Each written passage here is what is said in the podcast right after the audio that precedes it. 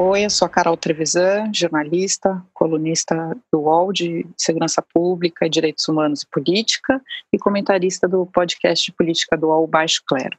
Hoje eu gostaria de falar sobre o que aconteceu no Rio de Janeiro na tarde de segunda-feira, quando a polícia invadiu a casa do adolescente de 14 anos, João Pedro, atrás de um traficante.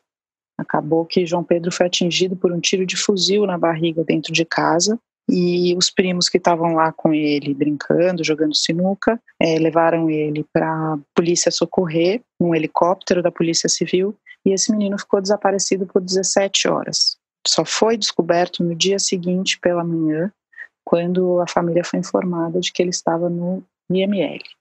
João era um menino que tinha uma boa casa, tinha mãe, tinha pai, tinha família estruturada, era um menino que frequentava a igreja, estava na escola. Ele queria ser advogado, mas ele era negro e morava numa favela, no Rio de Janeiro. E nas favelas, no Rio de Janeiro, acontecem essas operações policiais para buscar traficantes, né? É a guerra às drogas. E em nome desse combate à guerra às drogas, vale até matar.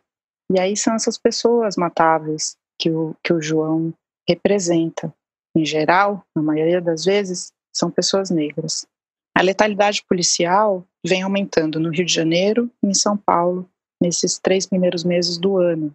A quarentena imposta pela pandemia torna tudo muito mais complicado, né? porque as pessoas têm que ficar em casa, deveriam poder ficar em casa e deveriam estar seguras em casa.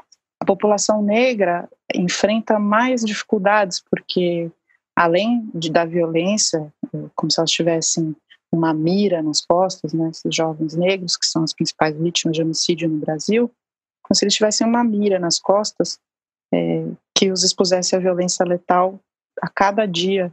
A isso se soma também a dificuldade de acesso à saúde e também algumas características da população negra em relação à, à saúde negra, né, que, que tem doenças relacionadas também que podem é, dificultar quando eles têm Covid, né?